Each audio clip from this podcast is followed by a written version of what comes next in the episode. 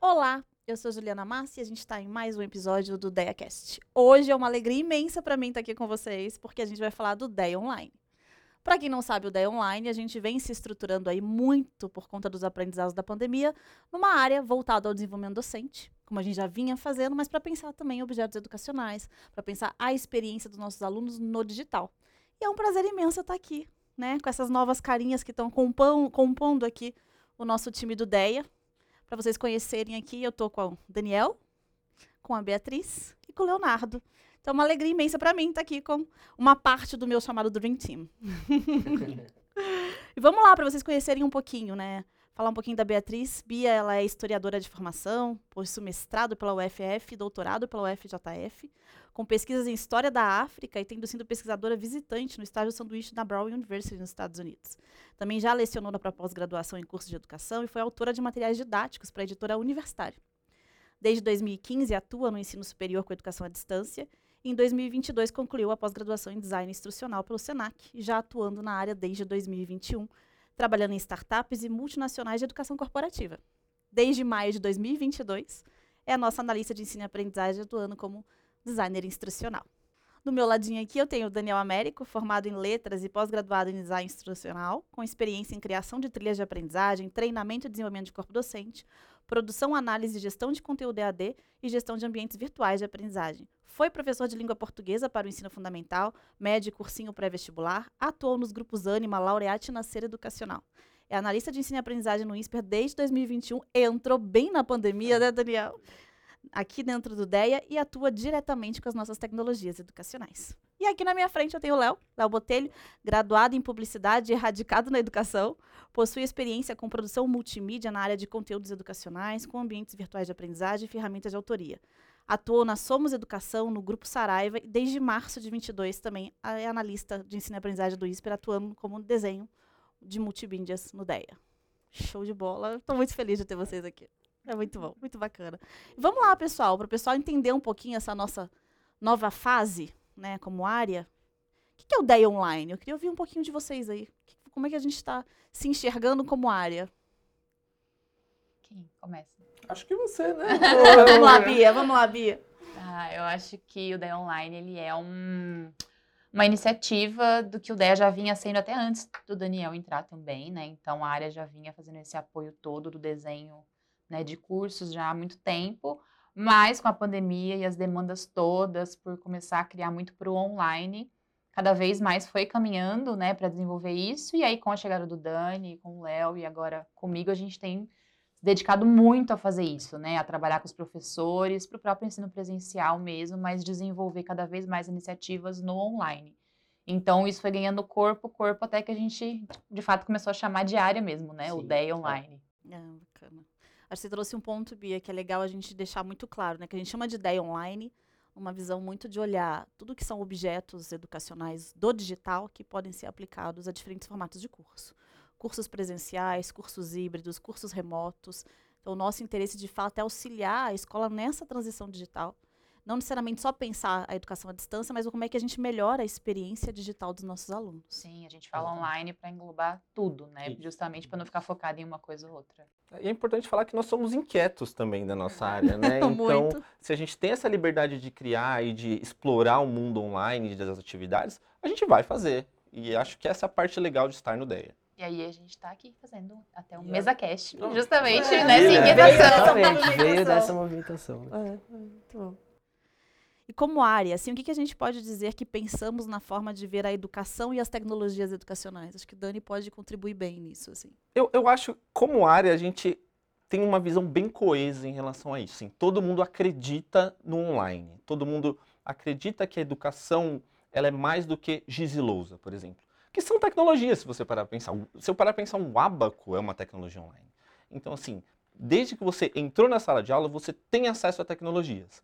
A diferença é que, como fora do INSPER, essas tecnologias elas são muito mais de massa, no sentido de que é um padrãozinho, a gente acredita que não tem muita qualidade, até entender que nós podemos fazer materiais individuais, personalizados para cada professor, para cada curso, e essa é, no... é isso que a gente está focando aqui no momento. Muito bom, muito legal. É bem isso. Acho que a gente, acho que nós três, assim, a gente sempre foi bem alinhado. Em experiências anteriores não foi essa experiência que a gente teve, então eu acho que no INSPER a gente acredita no, no online e a gente quer fazer isso de uma forma que de fato a gente veja resultado, né? Porque eu acho que nós tivemos experiências em que isso era muito massificado. E aí, a hora que a gente chega aqui, a gente gosta de ver o processo do começo ao fim, né? Tipo, ai, a gente entregou e os alunos gostaram. E aí o professor também viu o resultado. Isso é uma coisa E que eles a se gente... empolgam também, né? Sim, isso é isso. muito legal, né? Gera uma movimentação entre eles. E quais que são os projetos que a gente está envolvido, né? Logo que o Léo entrou, ele já entrou repaginando um pouco a cara do DEA, né? Olhar os nossos cursos, desde o ACA, desenho de disciplina. E a partir disso a gente foi criando um portfólio de objetos educacionais, né, Léo? E a gente foi então migrando para projetos, outros projetos da escola. O que, que a gente tem feito aí? Certo, a gente começou muito ali trabalhando um pouco com o que era o DEA, né? Não, pode se dizer um curso do DEA, mas uma apresentação para envolver um pouco o DEA na empresa como um todo. E também trabalhando o ACA, né? Então a gente está trabalhando todo nesse, nessa parte de redesign, principalmente, porque é, a gente quer dar uma cara mais nova, a gente quer dar uma cara moderna. Agora com a Bia, né, com a função dela de DI, a gente tem ali uma cabeça que pensa no roteiro, no que, que a gente vai utilizar dentro de cada objeto, de cada material, e aí junta ali com o multimídia e a gente faz a mágica acontecer, né?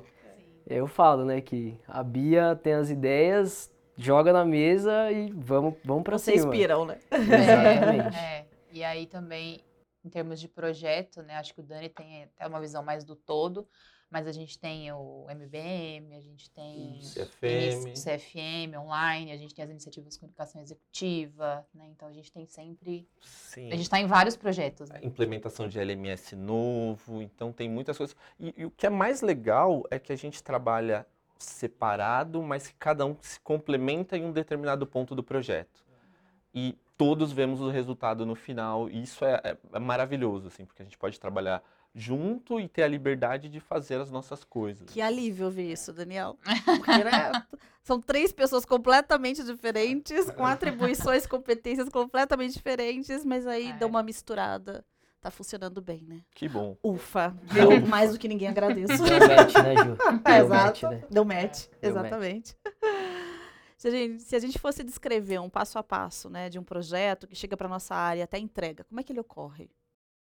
A gente tem alguns fluxos que a gente montou, né? Então, acho até que a gente está em processo de construção disso, porque a gente recebeu alguns projetos que a gente está desenvolvendo, mas a gente tem ambições, né, de coisas maiores.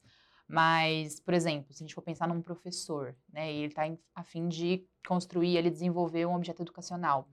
A gente faz uma reunião ali de briefing, né? Então a gente entende um pouco dessa demanda. Aí normalmente eu peço para ele, professor, me manda porque professor tem muito disso, né? Muita coisa tá na cabeça, às vezes ele não tem tempo de estruturar nada. Então vem com várias, várias coisas. O professor coloca isso esquematizado assim, num, ou me manda um material para eu dar uma olhada e a gente faz uma segunda conversa. Então aí a gente entende o que é, aí a gente traz possíveis soluções para ele, né? Então, ou para outras áreas.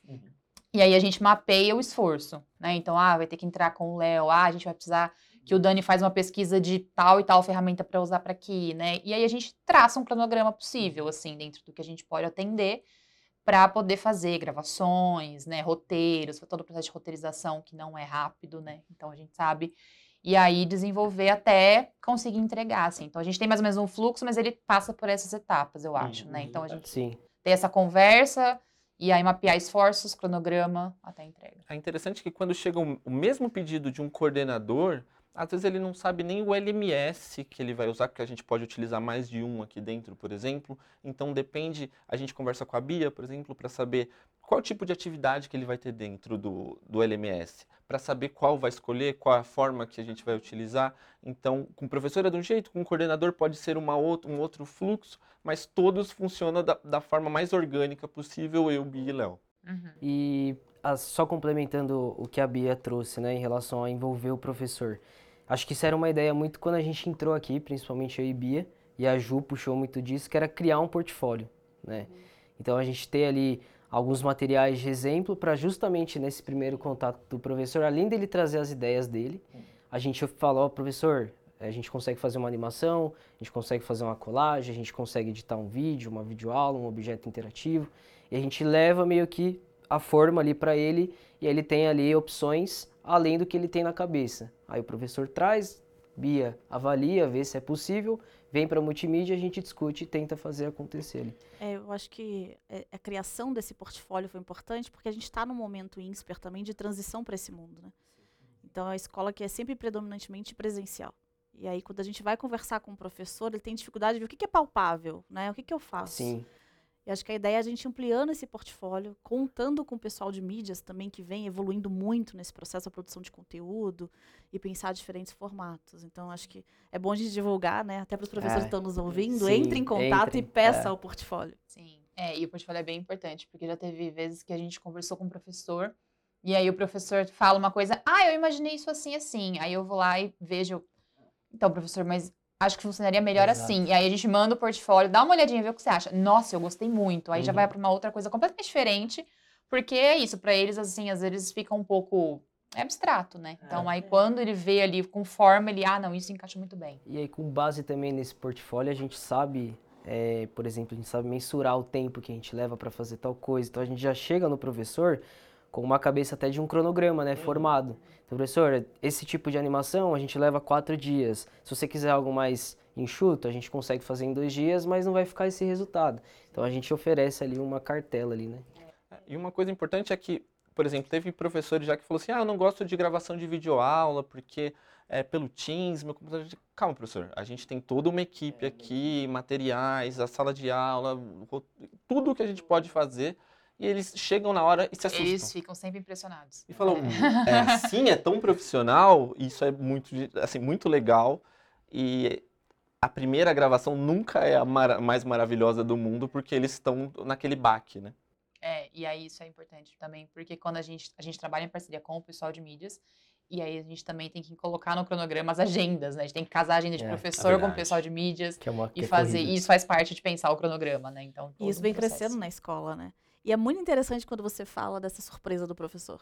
Né? Aí, como eu já sou, né, eu brinco velha guarda na escola, desde os primórdios, a gente não tinha essa estrutura toda. E essa estrutura foi sendo criada nesse momento de pandemia, em que teve um isolamento social, a gente retoma o presencial, e às vezes, por conta do isolamento, o professor não tem noção do que cresceu. Aí quando ele chega, ele fala, meu Deus, que horas que isso foi feito, né? Como é que vocês cresceram? Como é que tá tão profissional assim? Então, acho que a gente teve também essa transição do isolamento para esse novo normal. É.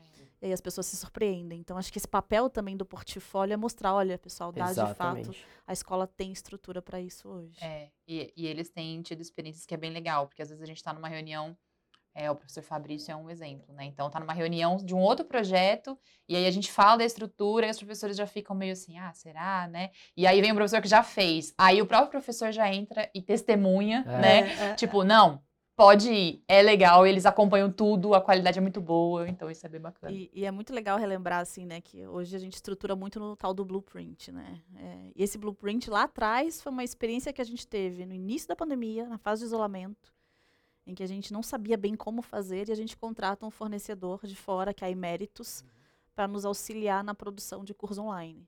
E aí esse aprendizado de pensar o blueprint, esse entendimento do desenho instrucional, de como funciona, vem um pouco dessa experiência. E aí a gente pensa, agora está na hora do INSPER fazer isso sozinho, né? E aí a gente começa a evoluir numa toa que vocês estão aqui hoje, contribuindo nesse processo de aprendizado da escola. Muito legal. É, e como é que vocês enxergam que a gente pode ajudar os professores em suas disciplinas, assim, de fato?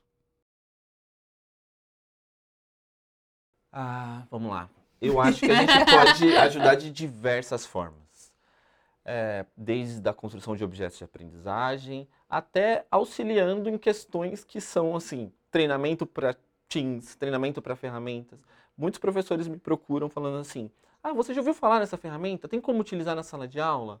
Ou então, por exemplo, ele quer fazer, ele quer verificar se o aluno entendeu o conteúdo até o final da aula. Isso falando de presencial ou de online mesmo. Ah, eu posso passar um, um survey aqui, um questionário para eles?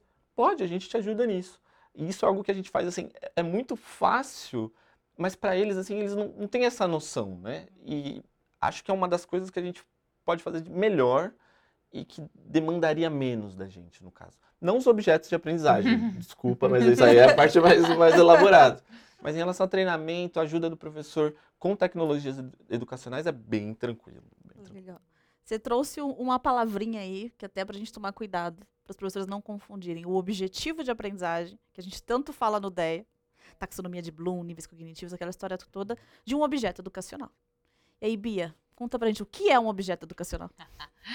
É, então, isso é interessante, né? Porque às vezes parece que é uma coisa nova, sendo que todo mundo meio que já sabe o que é objeto educacional pela prática, né? Então, o objeto ele vai ser esse recurso que ele vai muitas vezes fazer parte ali da sua dinâmica, né? Que ele vai fazer parte da, de outros momentos assim da sua aula. Então, por exemplo, quando você coloca uma, um estudo de caso, né? Você já tem ali um objeto educacional. E aí o nosso trabalho, e aí voltando até na pergunta anterior, ele é muito de pensar em formas de otimizar o uso né? Não necessariamente eu vou criar um objeto para esse professor, mas eu vou otimizar o uso de um objeto. Então, um exemplo que a gente teve com o CFM Online, né? Então, a gente tinha um professor de economia que já trabalhava com mini casos. Isso já era um objeto educacional, ele já uhum. tinha. E aí a gente olhou para o curso dele e falou, professor, você tem muito texto. E se a gente pegasse essa situação, um problema e fizesse uma animação? Né? Então aí a gente roteirizou uma animação, ele validou, né? A gente fez a animação e aí esse objeto educacional que já existia só ganhou um outro formato, né? Que é um trabalho que a gente faz, mas otimiza todo o processo para esse professor, né? Então, é, tem vários tipos de objetos, né? A gente pode trabalhar com PDF interativo, com e-book, com vídeo, com videoaula. Me lembrei que mais? Quizzes, podcasts, né? Então tem uma infinidade. Muitos professores já conhecem e já utilizam o nosso trabalho não é reinventar a roda, né? É uma uhum. outra coisa, é fazer né, um desenho diferente, trazer um, um formato mais atrativo e muito associado com tecnologias educacionais. É, e para o professor que está assistindo isso aí, a Bia não é uma produtora de objetos, não. É. Isso está relacionado ao conteúdo da aula, tem toda. A gente vai no objetivo faz parte de aprendizagem. Da construção, né? A gente só parte. quer melhorar a experiência, né? Exatamente. É, e isso é muito importante, assim, porque todo o nosso trabalho ele é feito muito em parceria com o professor. Até porque a gente não é especialista em todas as áreas que o INSPER atua, né? Então a gente entra e eu vou, professor, agora você me indica isso, agora é isso, agora eu vou olhar, agora eu volto com você. Exatamente. E aí vai o trabalho construindo. Muito legal. É, quando a gente pensa em objeto educacional, a gente vai falar de vídeos, né? É, até quero ouvir um pouco do Léo, né? É, quando a gente pensa vídeos, tem todo um processo de construção de roteiro, da gravação em si. Eu acho que era legal, Léo, você trazer um pouco assim, qual é a importância disso tudo, do teu ponto de vista, porque você que recebe esse material bruto, né?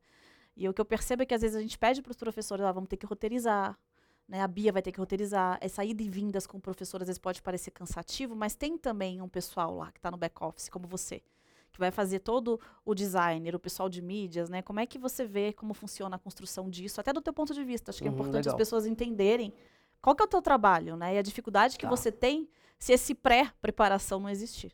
É, Ju, isso é um ponto bem importante porque eu sempre falo, não existe um vídeo bom sem ter um roteiro que case ali, né, que combine. Não adianta nada, você pode ter uma ideia muito top, assim, legal, mas chega na hora de produzir, você não tem um roteiro ali que te auxilia. E, principal, e principalmente nesse formato que a Bia muito traz pra gente, que é no formato storyboard. Então, meu, ela traz tudo mastigado, né? É diferente, eu já, já peguei outros projetos também que, assim, eu olhava e falava, meu, como que eu vou começar isso aqui?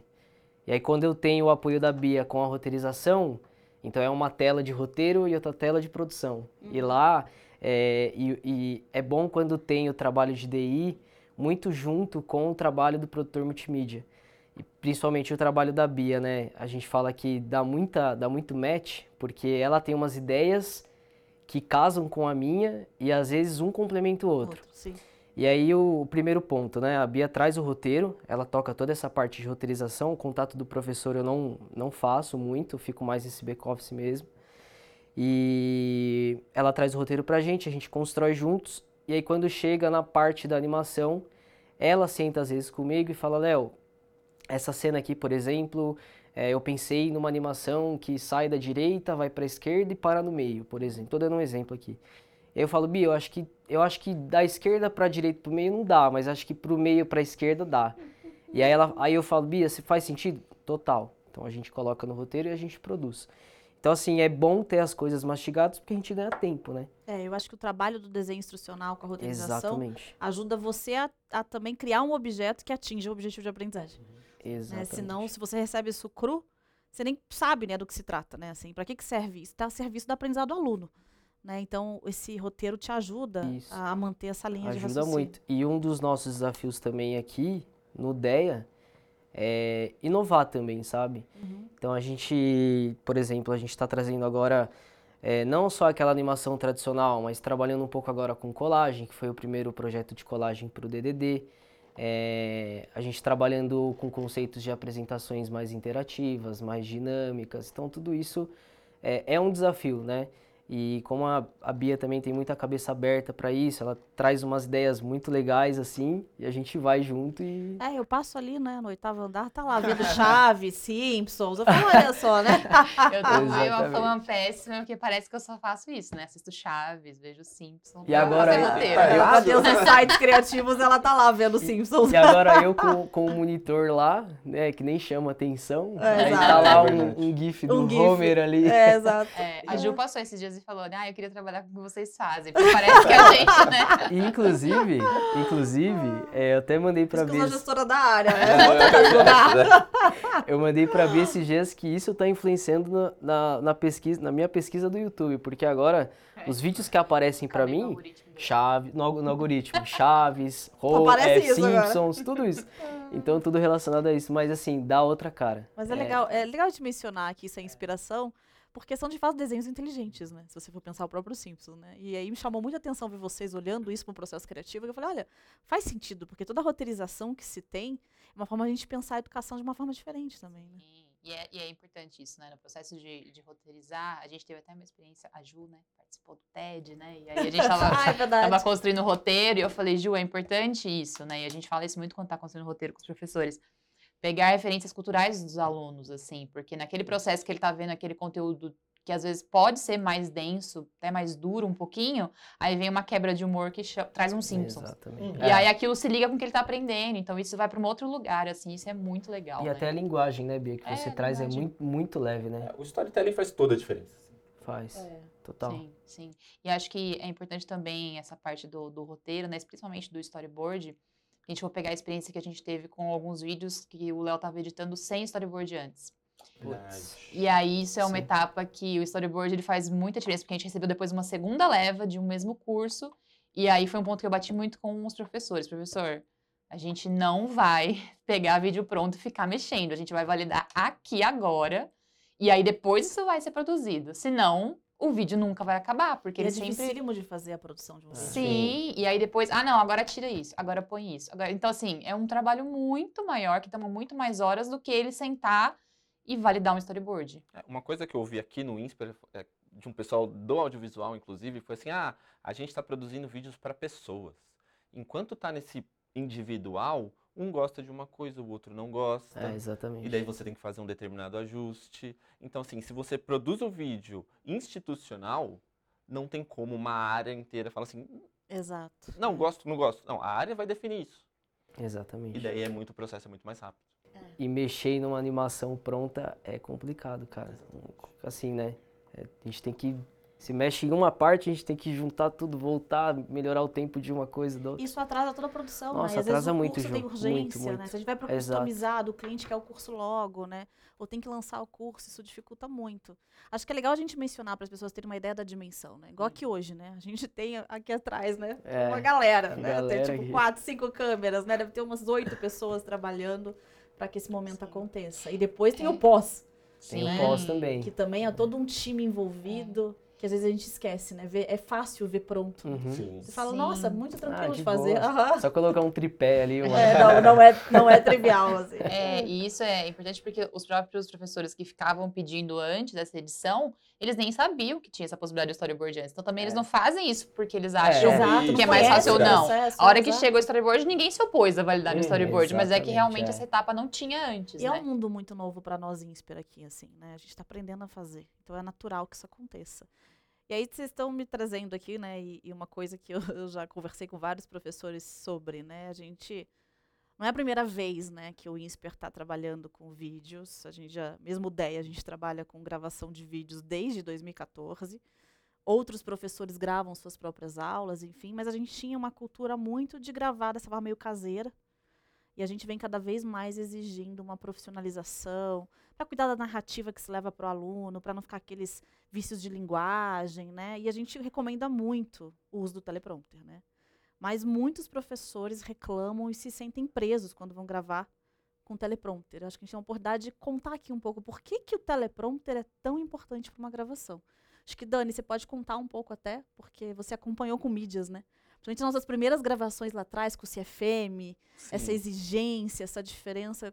Por que, que é tão importante na sua ótica, assim? Primeiro porque assim, a gente não tá todo dia na frente de uma câmera. Uhum. E quando dá o ação, a gente muda.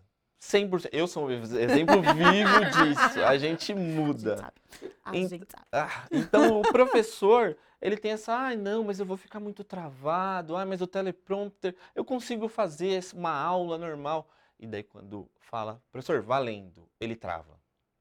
E fica terrível. Gagueja demais, não consegue lembrar do conteúdo. E uma gravação de uma aula de 10 minutos acaba levando um dia, uma diária de 5, 6, 7 horas.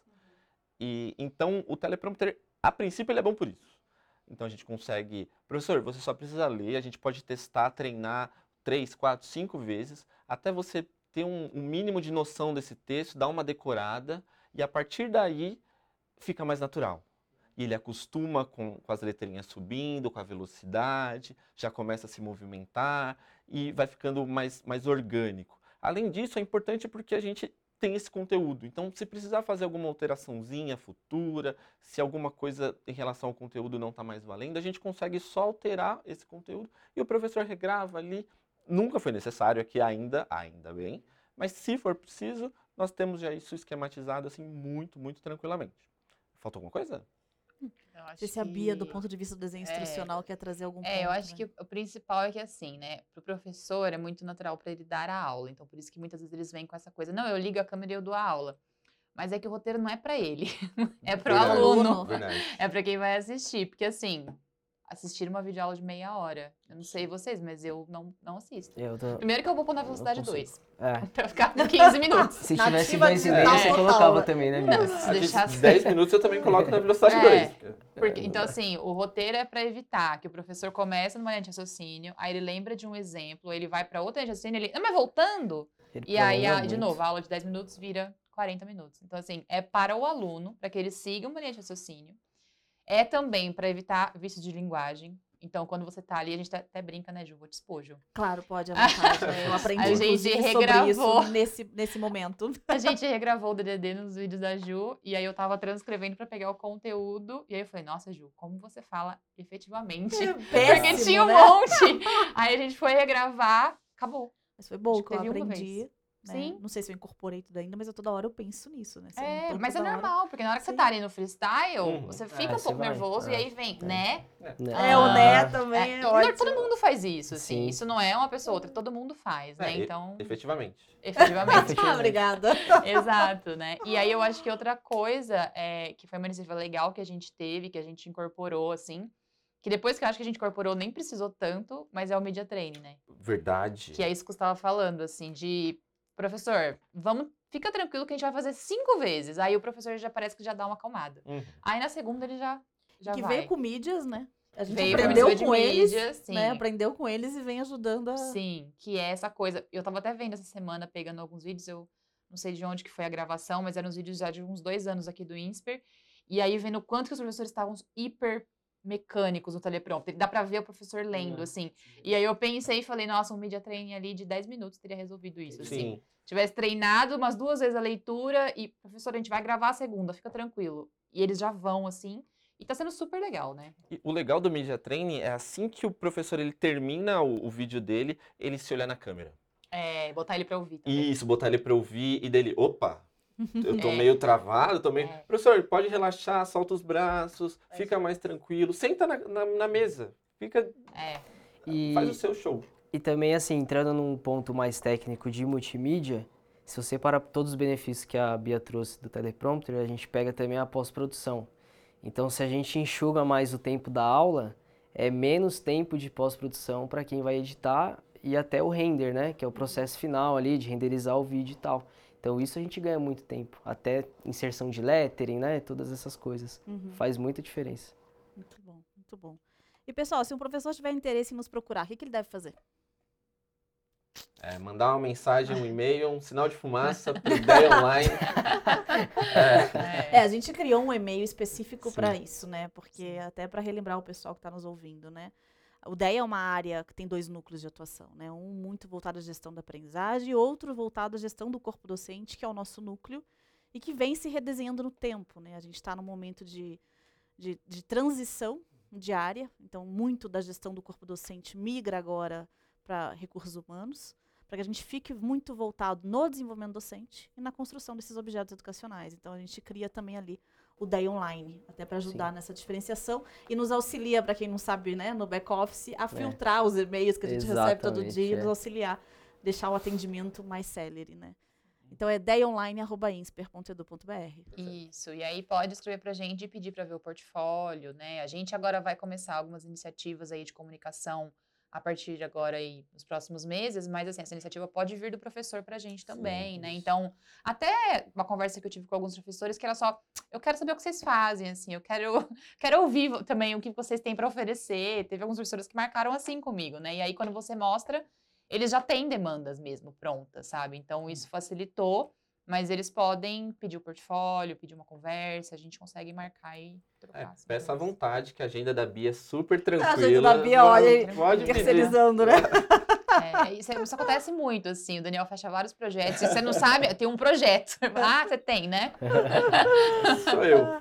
Pessoal, eu vou aproveitar para estender um convite ao, ao, corpo docente, aos coordenadores de curso, que nos procurem também com suas ideias, assim, né? Sim. né? Porque a gente produz, olha o portfólio, mas o nosso cliente é o docente, né?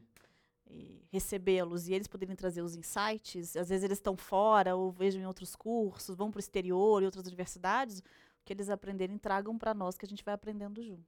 Total, e a gente sabe, ainda mais agora com as conversas que a gente já teve, o quanto que tem muita iniciativa dos próprios professores, especialmente que vieram daí desse período de isolamento social, então, tem professor que eu já conversei que, ah, eu tenho 300 vídeos gravados, assim. e aí, o professor, a gente pode. E assim, trilhas prontas, sabe? Só esperando a gente tornar ela mais profissional. Então, tem muita coisa. É isso, a gente não está inventando roda, né? A gente está aqui para apoiar mesmo e profissionalizar muita coisa. Mas eles já têm muita coisa pronta, esperando a gente para contribuir ali, né? Então, acho que é isso. A gente está ali para ajudar no processo. Boa, bom demais. Isso aí, é gente. Isso aí. É uma alegria imensa para mim ter vocês aqui. Eu estou muito feliz. É muito bom.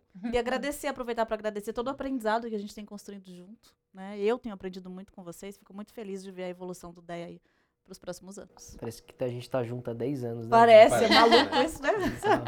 Credo. Você principalmente, né, Léo? Não sei, né? Será que não aguentam 10 anos? É complicado, né? Muito bom. Ah, obrigada, pessoal, pela participação Valeu, de vocês. E a gente se vê no próximo DEAcast.